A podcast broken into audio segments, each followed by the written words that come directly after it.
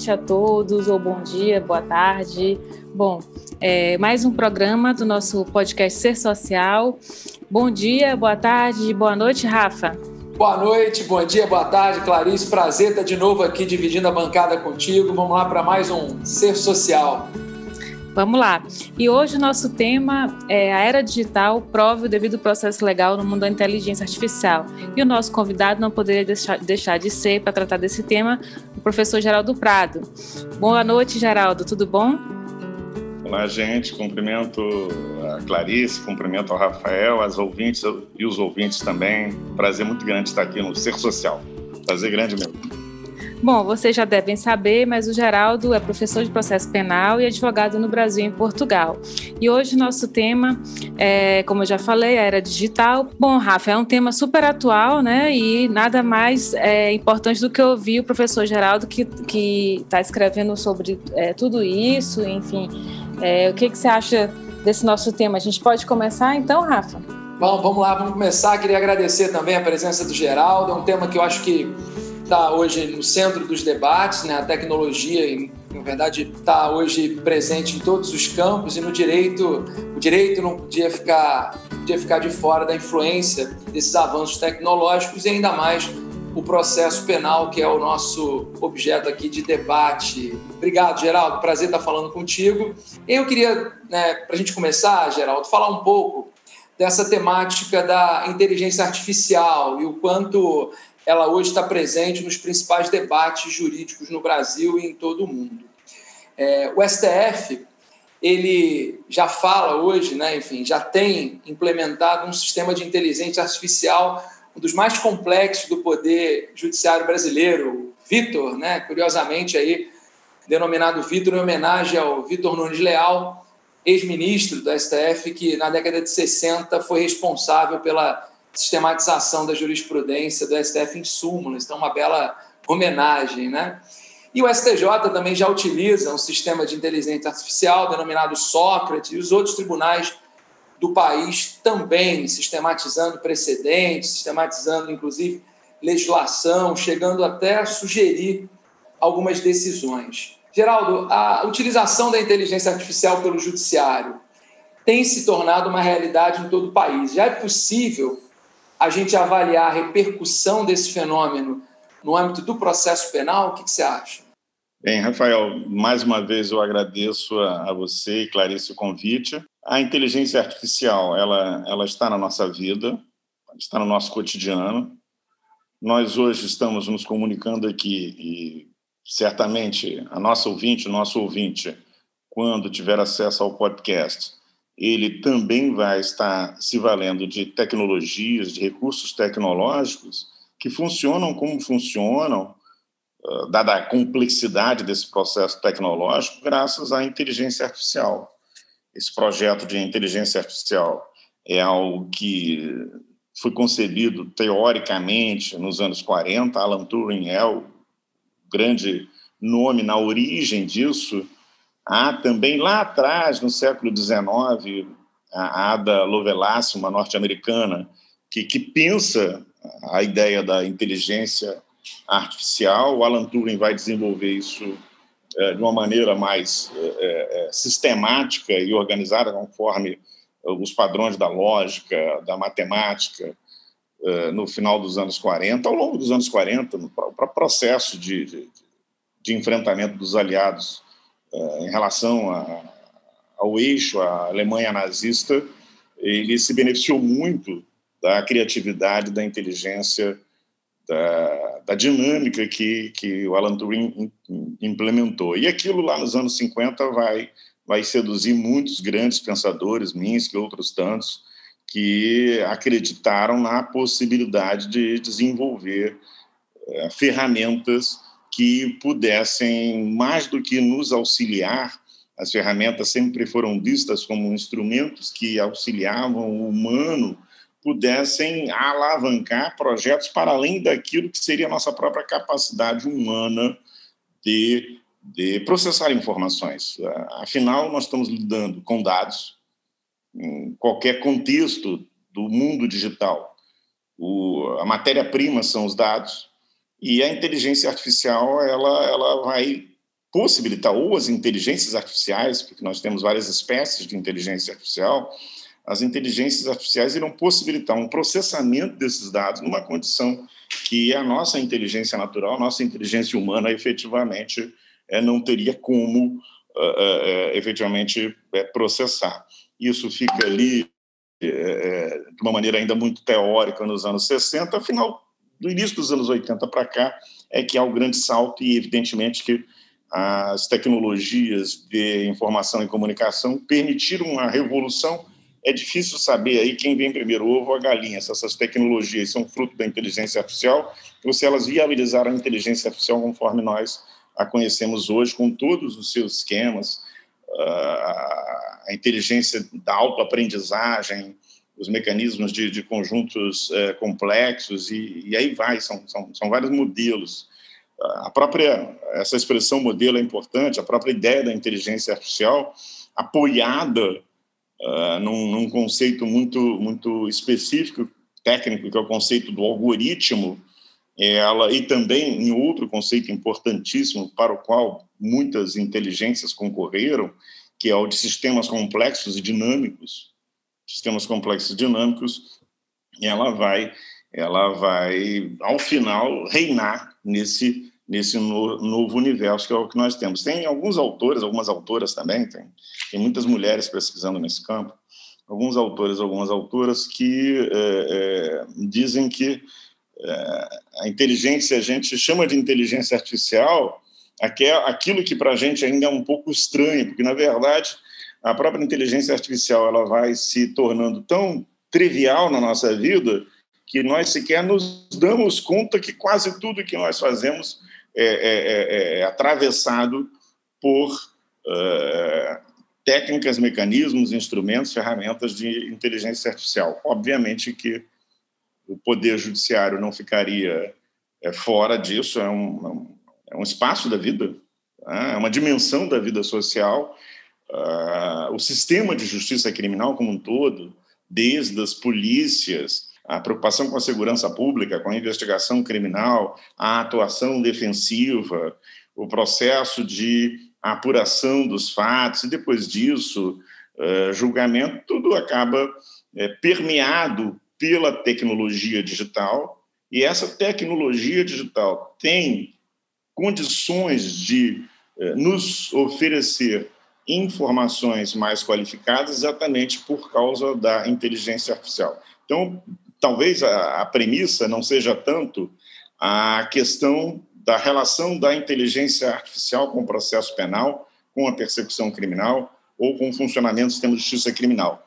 Nada no mundo, praticamente nada no mundo, conseguirá, conseguirá ficar fora de um contexto de influência da inteligência artificial. Mas sim saber de que forma a inteligência artificial pode contribuir para a melhor qualidade da persecução criminal, para a apuração de infrações penais, de modo a evitar abusos, de modo a evitar desvios, de modo a evitar perseguições inconsequentes, levianas, de modo a permitir que sejam apuradas responsabilidades criminais efetivamente e que os autores de infrações penais possam uh, sofrer as consequências das suas condutas. Não é diferente o processo penal, os problemas que se apresentam ao processo penal não são diferentes dos problemas que se apresentam a, a todas essas outras dimensões da vida.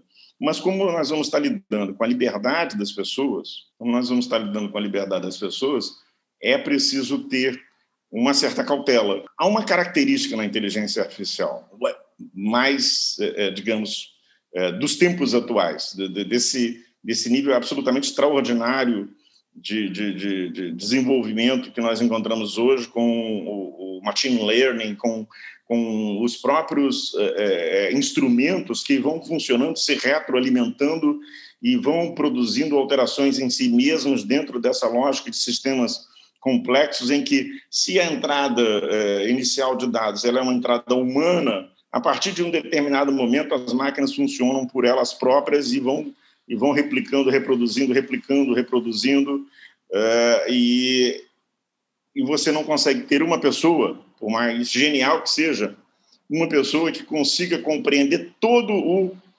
processo de funcionamento de determinados sistemas de inteligência artificial.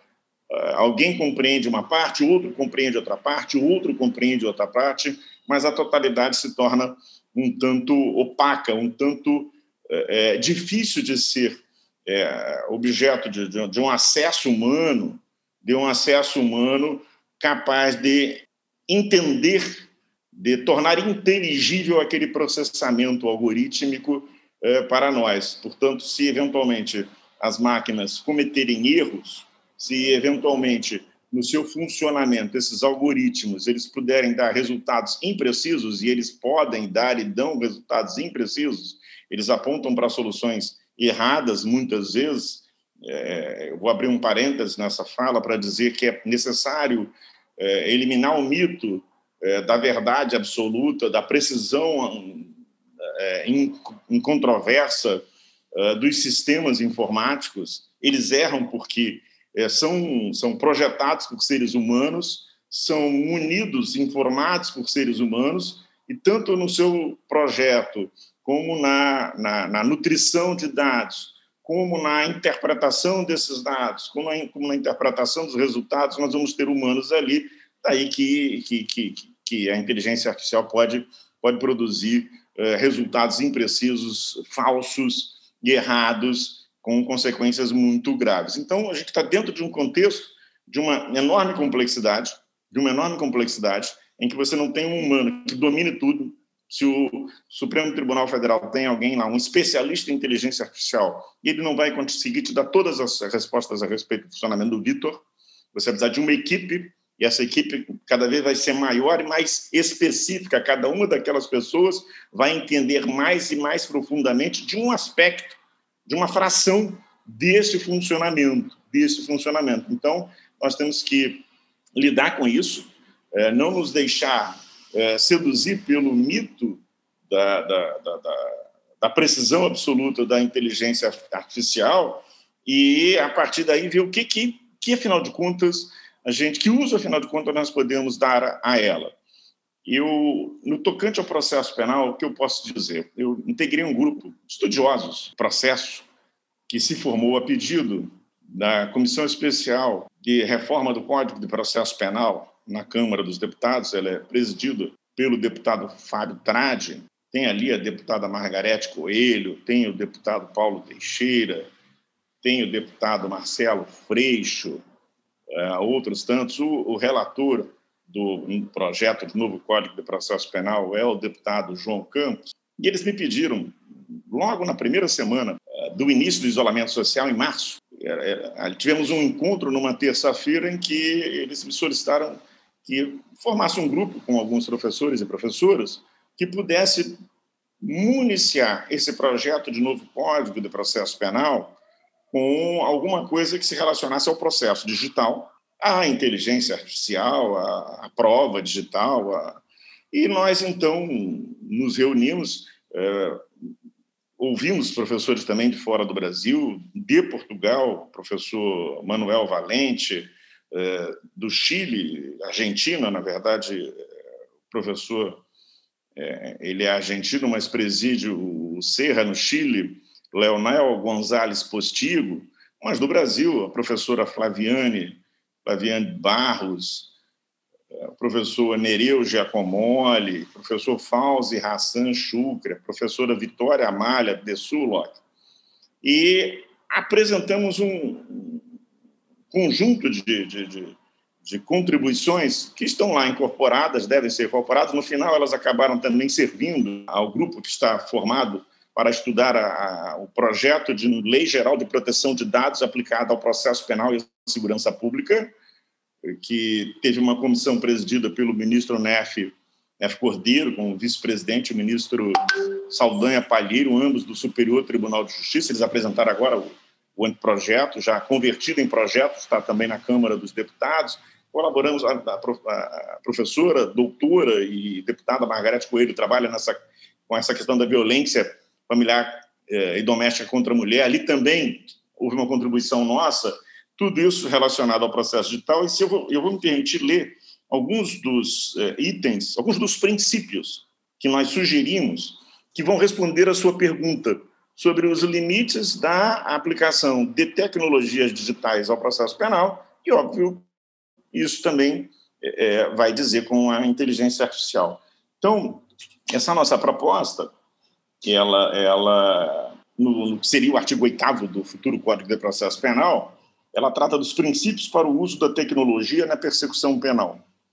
E diz o seguinte, artigo 8 na persecução penal, admite-se o uso de quaisquer meios tecnológicos, dentre eles a inteligência artificial, desde que não ofensivos à dignidade da pessoa humana e outros direitos fundamentais, respeitados o devido processo legal, contraditório e ampla defesa no ambiente digital, atentando-se em particular para. E aí vem os incisos. O que, que são esses incisos? São exatamente a, a maneira como, no ambiente digital, esses três princípios fundantes, estruturantes do processo penal podem ser podem ser é, realizados, implementados, ampla defesa, o contraditório o devido processo legal. Então, número um, a proibição de tratamento de dados sensíveis sem relação com o processo, tais como raça, gênero, situação socioeconômica, orientação sexual, qualquer outro dado que possa gerar discriminação.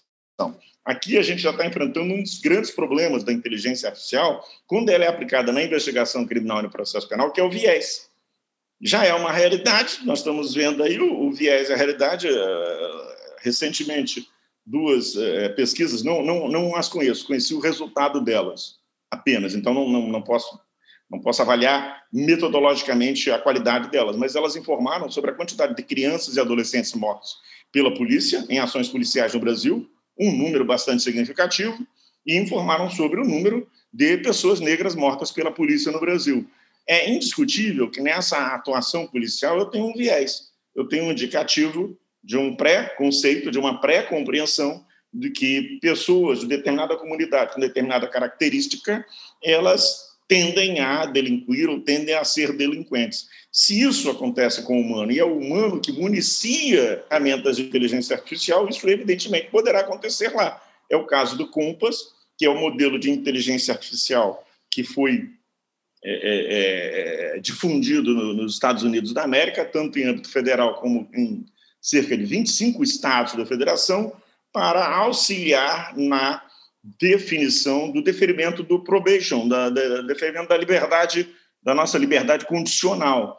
Uh, ele era ele era municiado com as informações do cumprimento da pena daquela pessoa especificamente e apresentava ali um prognóstico de reincidência que orientava os juízes da execução penal quanto a deferir ou não o livramento condicional. E aí as entidades de direitos civis, de direitos humanos dos Estados Unidos, mostraram, apresentaram pesquisa mostrando esse viés. Puxa vida, você tem lá um rapaz negro em cumprimento de pena de crime de média gravidade e o Compass aponta um risco alto de reincidência. Tem um homem branco condenado pela prática de um crime de, de gravidade maior e o Compass aponta um risco brando de reincidência, facilitando o livramento condicional disso. Então, você tem um viés. Aí suspenderam a, a aplicação do COMPAS, a execução é, desses mecanismos, e a matéria está na Suprema Corte norte-americana. Então, esse inciso 1, quando ele trata disso, ele está mostrando que nós precisamos ter um limite da inteligência artificial. O inciso 2,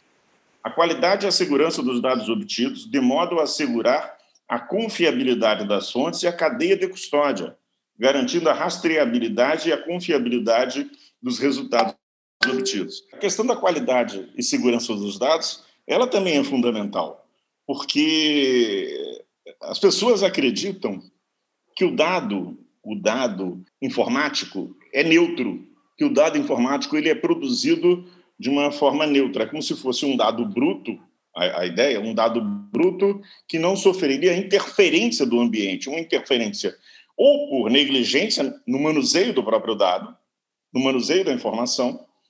Pensem numa informação oral, duas pessoas conversando, uma delas não escuta bem e pensa que está entendendo o que a outra está dizendo. Eu ali tenho um ruído na comunicação que isso vai afetar a compreensão do que está sendo aquela comunicação. Com os dados acontece exatamente a mesma coisa. Então, eu posso ter uma imperícia, uma negligência no tratamento dos dados, ou posso ter dados maltratados intencionalmente na área criminal. Eu posso ter dados maltratados intencionalmente. Então, isso, essa, essa ideia aqui da qualidade e segurança dos dados, garantindo a rastreabilidade, confiabilidade, está ligada a algo que é fundamental no direito digital, que é a auditabilidade. A auditabilidade. A inteligência artificial ela tem uma característica hoje, ela é tão extraordinária que um relatório, por exemplo, da Receita Federal, numa investigação de crimes de corrupção, lavagem de ativos de origem ilícita, outros tantos crimes, outras tantas infrações penais, e que processe é, a, vida é, econômico-financeira de 50 pessoas, ela vai acumular uma quantidade de dados extraordinária à inteligência artificial.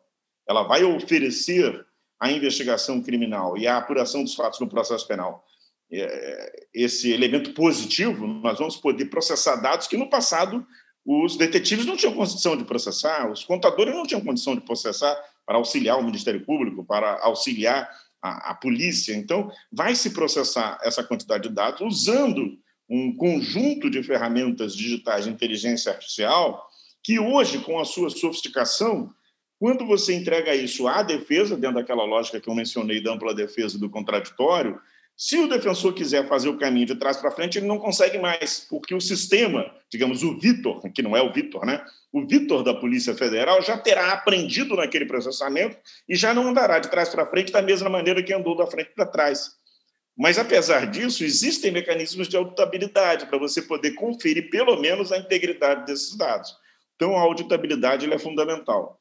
O terceiro item é a transparência técnica, a auditabilidade externa, porque é, a interna tem a ver com a integridade dos dados, e a externa, ela considera também é, um aspecto que hoje, hoje na Europa, é, na América do Norte, em todo o mundo ele é muito importante, mas na Europa e na América do Norte tem, é, tem sido alvo de uma, de uma observação especial de intervenções muito importantes até mesmo no campo judicial.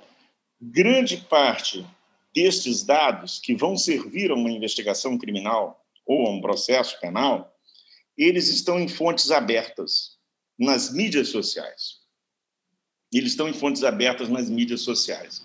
E estas fontes abertas, elas processam esses dados por meio de é, é, grandes plataformas. Quando nós falamos no YouTube, no Facebook, no Google, no WhatsApp, nós não estamos falando de um site que tem um banco de dados que acumula aquelas informações. Nós estamos falando em plataformas. É, é pensar numa rodoviária e, e, aquelas várias plataformas onde ali em cada lugar um ônibus diferente vai parando. Então, é, é, essas é, plataformas digitais, elas recebem uma infinidade extraordinária de dados e elas são de grandes corporações, eu não, eu não sequer menciono, são de empresas privadas, que vai para muito além disso, elas são de grandes corporações cujo poder econômico, quer de forma direta, quer por conta de serem grandes processadores dessa infinidade extraordinária de dados de forma indireta, cujo grande poder econômico é maior do que o dos maiores estados, talvez só comparável ao da China hoje. Talvez só comparar com é, numa comparação corporações, estados, talvez só a China faça frente a essas grandes corporações. E elas se portam com um nível de soberania extraordinário.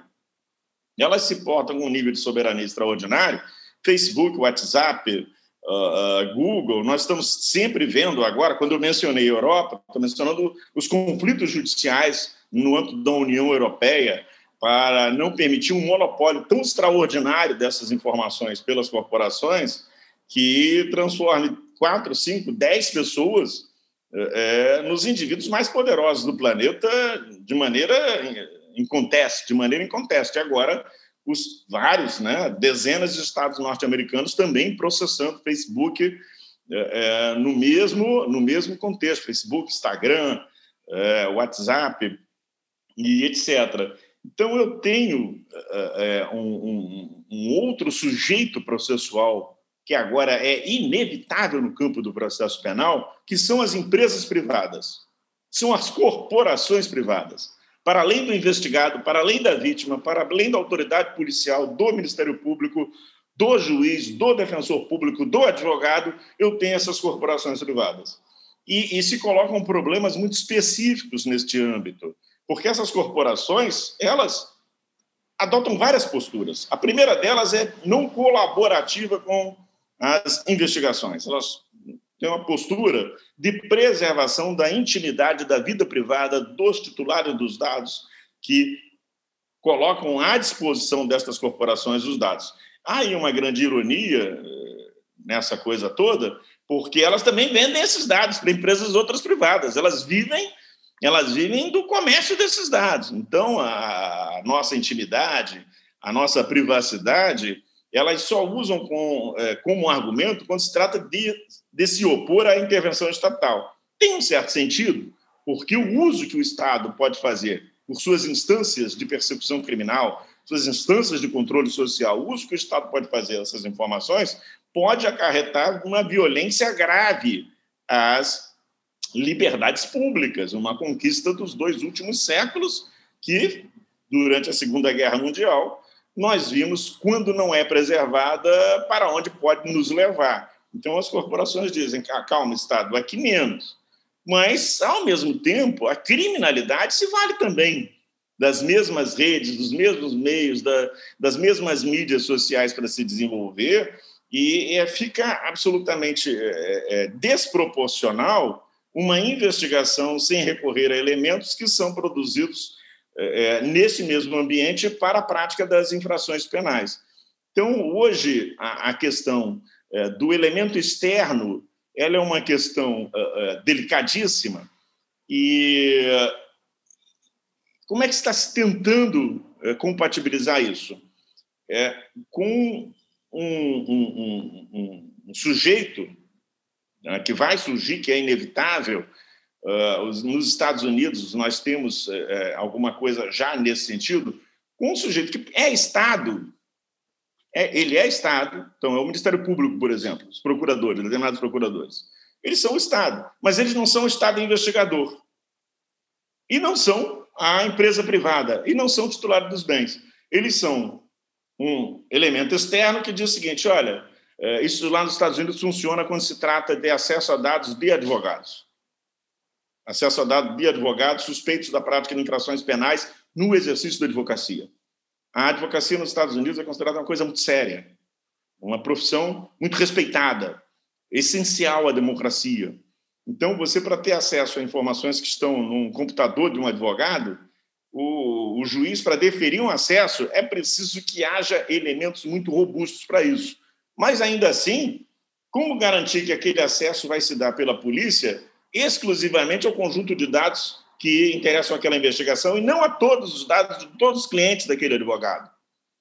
Como lidar com isso? Então, surge nos Estados Unidos uma solução que aí começa a ser exportada para problemas similares, que são esses que a gente está mencionando e que vão aparecer nesse item 3 aqui, inciso 3 do artigo 8 que é o seguinte, é você ter um elemento externo, mediador, que diga, olha, o juiz deferiu, lá, no caso, a, a apreensão de informações no computador do advogado fulano de tal para investigar o crime X. Tá, mas quem vai pegar essas informações somos nós. Nós só vamos passar para o Ministério Público e para a polícia essas informações se nós entendemos que elas têm pertinência e vamos passar na medida em que ela tenha pertinência. Nós teremos um elemento externo a isso. Então, essa, essa, esse elemento externo, isso é muito rigoroso. Não adianta o colega falar, mas eu sou teu colega, Hum, eu preciso de mais informações. O cara vai dizer para ele lá, o procurador vai dizer para ele: olha, você precisa, mas não vai ter, porque aqui eu tenho um recorte muito específico. Entendeu? Seria mais ou menos o que a gente tem, a Autoridade Nacional de Proteção de Dados, o Senado, inclusive, A Autoridade já... Nacional de Proteção de Dados pode, poderia, ela, ela, ela não, não, ela não, ela é uma, ela não tem essa característica executiva ela poderia definir, deveria e deverá, na minha opinião, pelo menos, definir esses entes que, subordinados a ela, vão cumprir essa função. Fale, fale. E, além, e além de, em cima do que você está falando, eu acho que antes de você continuar com a análise dos incisos, porque só na primeira resposta geral a gente pode tirar uns 10 programas, porque não falta é, tema controvertido. É. Eu acho importante. Era a primeira hoje, tá, gente? Eu só é. é. 21, porque Exatamente. Tem, vários podcasts, né? Tem mais umas coisas que vocês vão gostar aqui, mas falar. Não, que não fala, não. Eu acho até que é importantíssimo. Estou super curioso para ouvir todos os incisos, porque imagina um projeto de código de processo que já leva em consideração essa restrição de liberdade individual que o ambiente digital acaba promovendo. Eu acho que vai muito em cima do que a Clarice vai falar nessa segunda pergunta, só para a gente não perder o gancho, né? Porque se a gente tem esse novo ator, né, que não deixam de ser as incorporações, assim, num ambiente abstrato, a mídia em geral, né, e esses dados, todos eles são levados em consideração para formulação das acusações, de análise de liberdade provisória se vai ser concedido ou não, a gente tem partir do pressuposto também que nem sempre esses dados que estão ali postos por essas grandes corporações são dados verdadeiros, né? O Geraldo citou Facebook, Instagram, WhatsApp as fake news tomaram conta né, do debate contemporâneo. Eu acho que vai muito do que a Clarice tem para perguntar agora, só para a gente não perder o gancho. Fala um pouco das fake news, claro, em cima do que você vai observar nessa segunda pergunta. Depois o Geraldo continua, faz, lógico, né, as considerações dele, mas depois eu quero continuar ouvindo os incisos. Sim, sim, vamos lá. Vai. Geraldo, primeiro, antes de eu começar a minha pergunta, eu quero te agradecer novamente. Eu já te agradeci ao fazer o convite para a tua disponibilidade de estar aqui conosco no podcast Ser Social. Para a gente é uma honra a tua presença e o tema que a gente trata hoje, é, como eu já falei, é muito atual. E você, né, como um dos maiores processualistas penais do Brasil e do mundo, é, tem muito a nos ensinar para a gente saber lidar com isso. E a gente pensa que está distante, mas não, está batendo na nossa porta. E aí eu é, até olhei essa semana, acho que ontem ou hoje, teve uma notícia do, do julgamento do STJ sobre a prova obtida por acesso à, agenda de celular do, dos, dos, acusados, né, empresas em flagrantes, sem autorização judicial. E aí ficou, é, chegou ao STJ para que se decida se é válido ou não essa prova obtida, né? E é, o STJ, sim, eu não li a decisão, mas só pela notícia eu já, já me oponho, mas a, o STJ decidiu que essa prova é válida, mesmo sem autorização judicial. É o um entendimento do, da quinta turma do STJ. Então, só para a gente ver como está atual o nosso, é, essa discussão e bate na porta de todo mundo. Vai falar. E aí, pode, pode falar. Pode falar. Isso é tema de um julgamento em repercussão geral, que está interrompido agora com o pedido de vista do ministro Alexandre Moraes, e que tem é, um, veto, um voto belíssimo do ministro Gilmar Mendes, e também é tema de decisão pacífica na sexta turma do Superior Tribunal de Justiça, em sentido contrário a essa que você mencionou, que é da quinta turma, relatoria do ministro Ilan. Parcioníquio, é, tanto o voto do ministro Gilmar como o voto do ministro Schietti no Superior Tribunal de Justiça, as decisões da sexta turma, são no sentido de que é, é existe ali é, algo é, que eu desenvolvo, quer dizer, eles, eles colocam ali, eu, eu, desenvolvo de maneira um pouquinho diferente, eu trabalho o chamado domicílio digital, a proteção do domicílio digital, desterritorializado, caracterizado por, por você carregar consigo as suas informações vitais, identidade digital. Então, nós temos direitos fundamentais que o Tribunal Europeu de Direitos Humanos já reconheceu, vou citar apenas esses dois: o direito à identidade digital o direito ao domicílio digital, que são um desdobramento daquele antigo direito, já antigo, né, dos anos 80, a autodeterminação informativa, que vem lá da decisão da Corte Constitucional Federal Alemã, e que nos dizem que a nossa vida, a nossa casa, as nossas informações, tudo aquilo pode estar nas nossas mãos uh, num instrumento, num aparelho, device, né, num, num aparelho que, por conta dessas tecnologias de inteligência artificial, carrega mais sobre a nossa vida do que um livro de biografia da nossa vida. Então, essa decisão da quinta turma é, um, é de um equívoco extraordinário. É, é uma decisão do século XIX, que no século XIX já não seria uma boa decisão, mas é uma decisão do século XIX. No século XXI, eles sequer olharam para o lado. Eu não estou falando de geolocalização contínua, não estou falando de vários outros direitos fundamentais é, é, de natureza digital. Eu estou falando só, mais, só desses dois elementares, que eles sabem que tem, porque eles têm aparelhos smartphone. Eles fazem operação bancária. Eu duvido muito que, que quisessem que fossem é, pegos os aparelhos e, e acessassem a sua agenda de, de, contatos, né? Acho que não. Realmente, assim, me espantou muito, Geraldo, essa decisão, quando eu vi essa notícia dessa semana. Aí, e só contextualizando, é uma decisão que chegou ao STJ, porque, na verdade, o TJ do Rio veio do, no processo do Rio TJ do Rio é, absolveu pela nulidade da, da prova. Assim, veio recurso do MP até chegar no STJ. Assim, é, realmente é, foi espantoso, como você está falando. E aí, assim, a gente, como o Rafael falou sobre essa questão das fake news, e aí minha pergunta bem nesse sentido, a gente dessa inevitabilidade do fenômeno digital, mas hoje a gente vive uma onda de fake news, que é difícil a gente saber o que é verdade ou não, né? Inclusive, hoje a gente tem agenda, agências de checagem de notícias e informações, e a própria ONU possui um projeto, depois do início da pandemia, chamado Verificado. É uma iniciativa para combater a desinformação durante a pandemia. E aí, esse projeto oferece um conteúdo com informações verídicas e alerta sobre o compartilhamento de notícias falsas. Então, eles, eles conseguem alertar quando algo, algo foi noticiado e não é, não é verdadeiro. No entanto, apesar desse lado perverso, como a gente está falando aqui desse, nesse bloco, o fenômeno digital é inevitável. E, Geraldo, nos seus últimos artigos publicados no, no, no site, no seu site, no Conjur sobre proteção de dados, e você fala de proteção de dados, prova digital e devido processo legal, você fala, inclusive, digitalização da vida. Ou seja, a gente, na verdade, não tem como escapar do fenômeno digital. A vida de todos é, é, é contaminada por isso, não, não só o processo penal, mas é, nossa vida toda. Então, Geraldo. A vida é... das nossas crianças, dos nossos netos, do pois seu é. filho, Clarice. Meu filho. A vida do seu filho hoje, com um ano e pouco. Exatamente, está tá inserido nesse fenômeno e eu não tenho nem escolha. E aí, Geraldo, é, o que, que você acha? Como é que você acredita que o direito penal, mais especificamente o processo penal, pode responder essa nova era digital? Você já está falando para a gente sobre essa, essa é, um novo Código de Processo Penal que trata do, da, do, da prova digital, de, de tudo isso. Mas é possível a gente valorar essa prova digital sem cometer, cometer injustiças, sabendo dessa questão da, das fake news e todas as provas que podem existir é, com base numa fake news, por exemplo? E o judiciário brasileiro ele, tá, ele está preparado para essa nova realidade ou ainda falta muito? Eu vou te responder. Deixa eu só falar de mais um inciso aqui dentro Sim, daquele claro. anterior. E nós vamos ficar devendo para março, abril do ano que vem voltar a esse assunto. Mas eu vou responder o que você me perguntou. Oh, quero os incisos, são importantíssimos esses incisos. É, esse, é, tem, mais, tem, mais, quatro, mas eu vou falar especificamente do próximo, porque o próximo, é, Rafael, mas toca sobre todos. Que, que me parece a, a tua preocupação e é de todos. Então, eu vou ler aqui o inciso 4 do artigo 8 do projeto, né? de novo Código de Processo Penal. Vedação do uso de ferramentas preditivas sendo proibidas decisões judiciais não humanas, quaisquer que seja seu objeto, que sejam seu objeto para os fins do processo penal.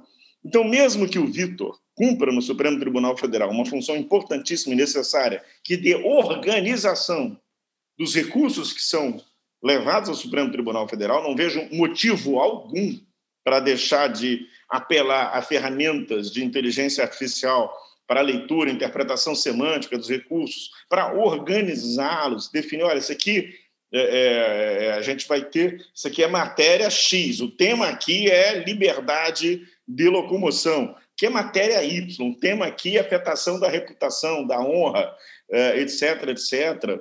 É, é, no caso do processo penal, diferentemente de outros âmbitos processuais em que até mesmo certas decisões interlocutórias poderão vir a ser é é, é, é, trabalhadas via inteligência artificial, sempre com o humano aí. Eu recomendo muito a leitura de um livro recente do Luiz Greco, publicado pela Marcia Alfonso. O título me foge, mas é Julgar como Robôs, ou Julgar por Robôs. Depois, por gentileza, vejam e coloquem aí é, para o, a ouvinte ou ouvinte o título correto. Mas no processo penal, a proibição, a vedação é absoluta. A decisão do processo penal é humana. Então, a inteligência artificial ela servirá para facilitar uh, o trabalho, a operacionalização das coisas. Ela, ela vai ser uma ferramenta. Pensem o seguinte: é que vocês, assim, falando, eh, como eu, eu, eu, eu tenho uma certa idade, então eu passei por essas transformações todas. Quando eu vi uma máquina de escrever elétrica, Rafael, aquilo me deixou embasbacado.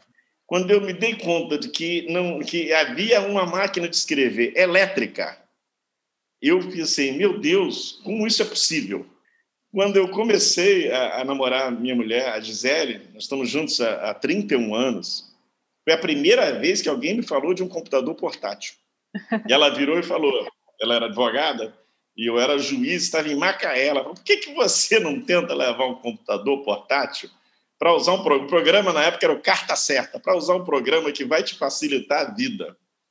E eu, não, não, não. Aí até. Como é que era a máquina de escrever? A máquina de escrever é elétrica e o computador. Você tem uma linha, você está escrevendo ali naquela linha. Na máquina de escrever, você chega num determinado momento, conta ali quantas tecladas faltam para o final daquela linha. E aí você decide se vai ou não fazer alguma coisa, botar um, a palavra inteira, que palavra você vai colocar ou não. Na máquina elétrica, você podia, se tivesse errado, voltar uma, duas letras, apagar. No computador, o computador fazia aquilo para mim. Quando eu vi o computador fazendo aquilo para mim, eu falei: meu Deus, ele separa sílabas. Um fenômeno. Ele separa sílabas. Ele, aquilo, aquilo foi impactante. Então, o, o, o, e hoje, como eu mencionei agora há pouco, salvo engano, seu filho deve ter um ano, não é isso, Clarice? Um ano e cinco meses, ontem. Um ano e cinco meses? Esse menino já lida com dispositivo de inteligência artificial. As pessoas já são criadas num universo digital. Então, o que nos parece... Exato. É, e a ideia, e você, é, não sei se você falou agora, eu não escuto bem, você falou a expressão geração. Essa geração, isso. Essa isso, geração. Essa então, geração. A ideia de geração, Rafael, o, o, que, o que caracteriza uma geração? Segundo Jürgen, Habermas, ele diz o seguinte: uma geração é, é, é, é, caracterizada pelo fato daquelas pessoas romperem de forma significativa, embora parcial, com a tradição do grupo humano anterior. Do grupo humano anterior. Então, quando você fala essa geração, a geração dos filhos é, do seu filho, sua filha, do, do, do, filho da Clarice, dos meus netos, do, dos meus filhos, é, ambientados nesse universo, eles não. É, é o processo transicional para eles é, é, muito diferente, é muito mais suave, porque essa realidade, por exemplo, desse meu exemplo, né, da máquina de escrever, eles não a conhecem. Nem, essa, nunca vão essa, conhecer. É, digamos, a hesitação que nós temos, mais velhos, diante de determinados recursos que eles não têm, eles têm uma confiança que não é uma confiança acrítica. Eles têm uma confiança baseada numa experiência e o próprio desenvolvimento da intuição se dá nesse marco a partir desse universo digital que é o universo da vida deles, que é o universo. É óbvio que tem problemas. A gente tem a pornografia digital, a, a, o, ataque digital à honra alheia, às fake news, mas é, quando Clarice estava elaborando a, a, indagação dela sobre as fake news, e eu a escutava e pensava aqui, quando é que nós não nos deparamos com informações falsas em um contexto qualquer?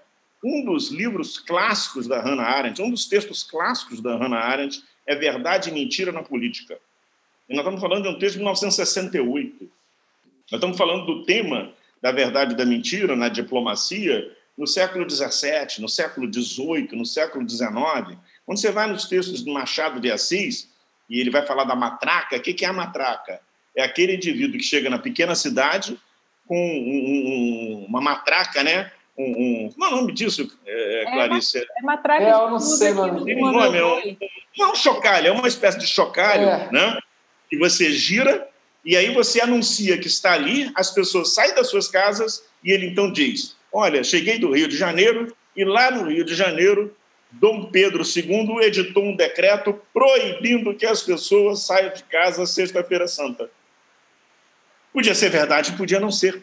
Então você vai nos textos do Machado de Assis e vai ver, é, até porque a expressão matraqueiro, está matracando é. e tudo, ela, ela, ela, ela, ela sai do contexto do indivíduo que fornece uma informação para aquele que, quem conta um conto, aumenta um ponto. Então, é. a, quando você lida com a fake news, óbvio que tudo que uma característica das, das, dessas tecnologias, dessa revolução das tecnologias de comunicação, informação, inteligência artificial, etc., desse mundo digital, é potencializar tudo.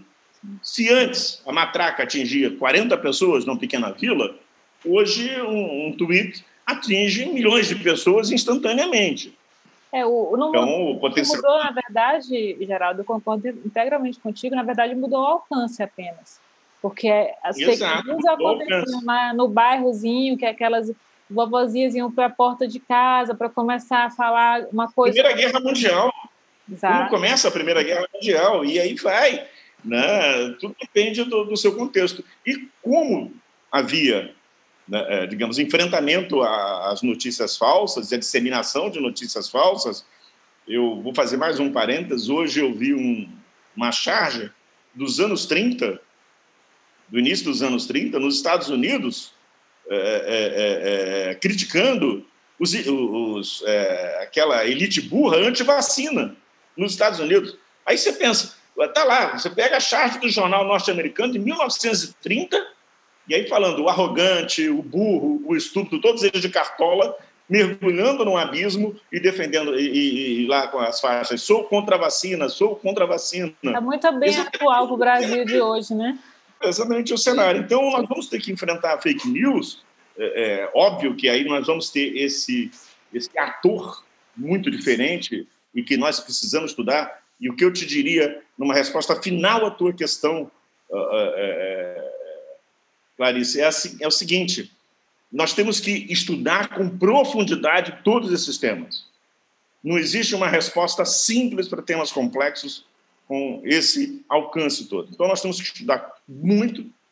Eu digo aos professores e às professoras de processo penal no Brasil: vocês têm que estudar muito direito penal, têm que dominar muito o direito penal, porque vocês estão lidando com categorias que estão imbricadas, vão ter que estudar muito tecnologia, um processualista civil, penal, trabalhista que hoje não tenha domínio do que é o processo eletrônico, ele, ele está fora do tempo. Ele está absolutamente fora do tempo. Ele, ele, ele, inevitavelmente, mais alguns meses, um ano, dois, ele vai ser inútil. Ele absolutamente não, não vai ter o que dizer para ninguém. Então, tem, tem que se estudar bastante, mas os problemas que surgirem são problemas que são enfrentáveis. Não existe essa coisa do, do, do, do, do cavaleiro do apocalipse quer no direito, mas eu vou aproveitar que vocês são muito ouvidos, o, o, o, podcast de vocês é muito ouvido, então é bom dizer isso também, que é na política. Não existe essa história do, do, do, do absoluto. Do, o absoluto cavaleiro do apocalipse nos Estados Unidos vai entregar a faixa ou não vai entregar, vai sair pela é. porta do vai para o diabo que o carregue no dia 20 de janeiro de 2021. Não tem isso. Não tem isso do absoluto. Então, nós. nós Perfeito. Só que saímos das cavernas e chegamos aqui, estamos discutindo inteligência artificial, nós podemos ter essa confiança na capacidade humana de lidar com os problemas. Tanto que nossos cientistas, nossas cientistas, estão aí trabalhando intensamente para dar uma solução à questão da Covid-19, que é algo que, no seu paralelo, no início do século XX, foi terrível na gripe espanhola, com a gripe espanhola. Então, não temos tanto isso. O estudo é o caminho. E voltando àquela fase inicial, a primeira pergunta, é, Rafael, eu diria, depois vocês vão olhar com calma, a gente vai ter outros ensaios, a gente já está... Então, eu estou cansado também, mas só esses quatro incisos que eu mencionei já nos mostram a necessidade de um novo regime de sujeitos processuais, né? uma idealização de um ambiente do processo penal em sentido lato, investigação criminal à execução criminal, né, que necessariamente é, importe no reconhecimento da digitalização desse mundo, desse ambiente, e uma adaptação é, é, da vida, é, é, da, da, nossa vida, do nosso comportamento processual a esse mundo digital, incluindo aí o reconhecimento desses direitos. Ah, falando da, da decisão da quinta turma, né, com todo respeito aos ministros, uhum. Fica, Ilan e tudo, ela é uma decisão e ela não se sustenta. Ela é uma decisão absolutamente errada, uma sucessão de equívocos ali que são, é, é, eu diria, é, equívocos que não poderiam ser cometidos hoje no estágio em que nós nos encontramos da nossa própria experiência pessoal, que foi um estágio acelerado por uma vida digital que se impôs mais intensamente a partir do isolamento social por causa da pandemia. Até isso seria suficiente para mostrar que aquela decisão é um, é um grande equívoco. É não mais olhando. Diálogo dos tribunais. O que, que, é isso? Poxa, o Tribunal Europeu de Direitos Humanos falou que existe um, um, um domicílio digital que é desterritorializado. Que história é essa? Como que um domicílio pode não não estar tá ligado a um pedaço de chão?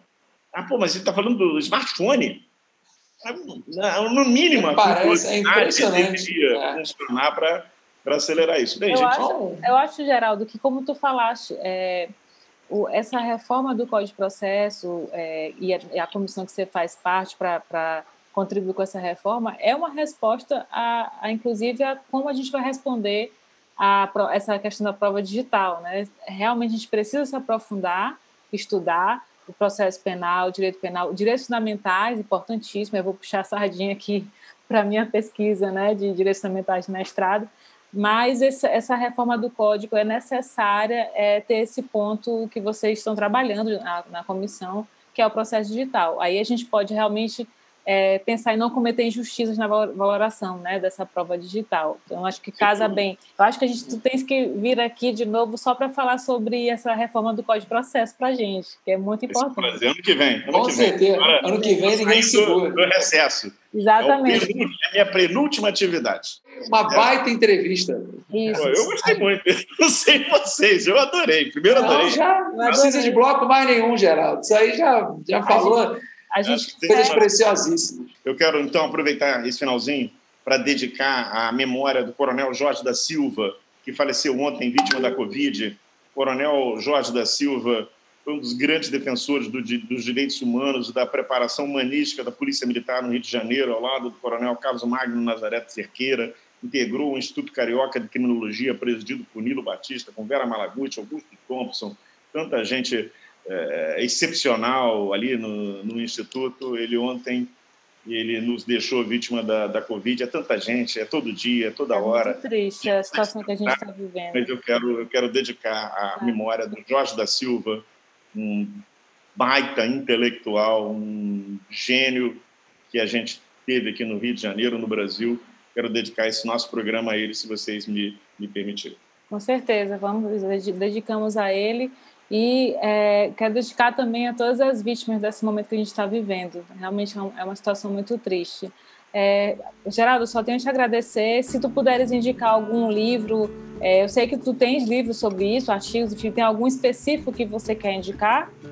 Eu, se você me permitir, depois eu, como é, essa acaba sendo uma, uma, uma, uma indagação sempre muito comum, eu já fiz um, uma relaçãozinha ah, de livros que eu, que eu, digo assim, essa é uma bibliografia de início necessária, imprescindível. Eu vou encaminhar para vocês, para vocês poderem divulgar, e vou encaminhar também o projeto para vocês. Ali também Ótimo. tem o processo penal da pessoa jurídica. Nós aproveitamos para dar uma colaboração em várias partes do código, do projeto do código, que precisavam ser arrumadas. A gente não podia entrar em 2020, que era né, a ideia, né, março de 2020, com o Código de Processo Penal pensado em 2009 como se estivéssemos em 1980. Não, não fazia muito sentido. Tá, então, eu espero você nos mandar para a gente é, colocar para os ouvintes e, e peço para eles, eles seguirem teu Instagram, porque tem muitas dicas de livro, Instagram e Twitter, Geraldo Prado, não é isso? Isso aí. Geraldo, muito obrigado, obrigado a todos os ouvintes aí e um abraço, boa noite a todos boas festas aí, aos ouvintes e aos ouvintes. Muito e obrigada, Geraldo. Vocês, todos e família. Um beijinho. Feliz ano Obrigado, obrigado, Geraldo. Grande abraço. Até logo.